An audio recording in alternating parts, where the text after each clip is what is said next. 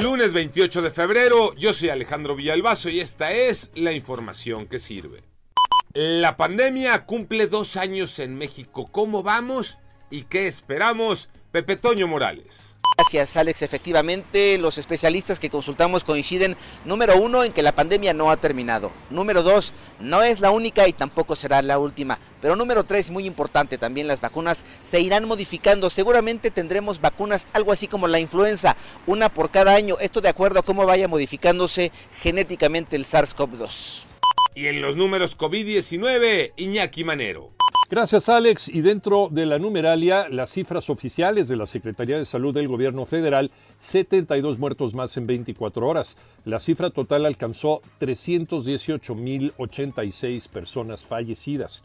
Se reportan también 3.519 contagios con lo que el récord llega a 5.506.105 casos de personas infectadas desde que se reconoció la pandemia en México.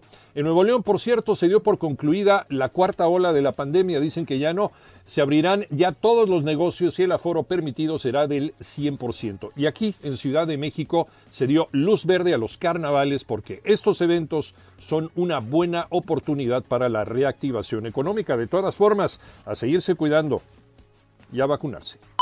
Resultados que cortan cabezas, Tocayo Cervantes.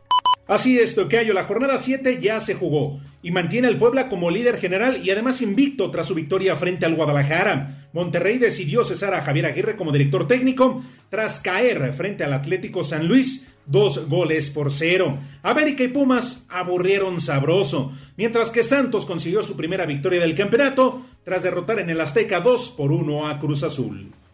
Yo soy Alejandro Villalbazo, nos escuchamos como todos los días de 6 a 10 de la mañana, 88.9 y en digital, a través de iHeartRadio. Pásenla bien, muy bien, donde quiera que estén.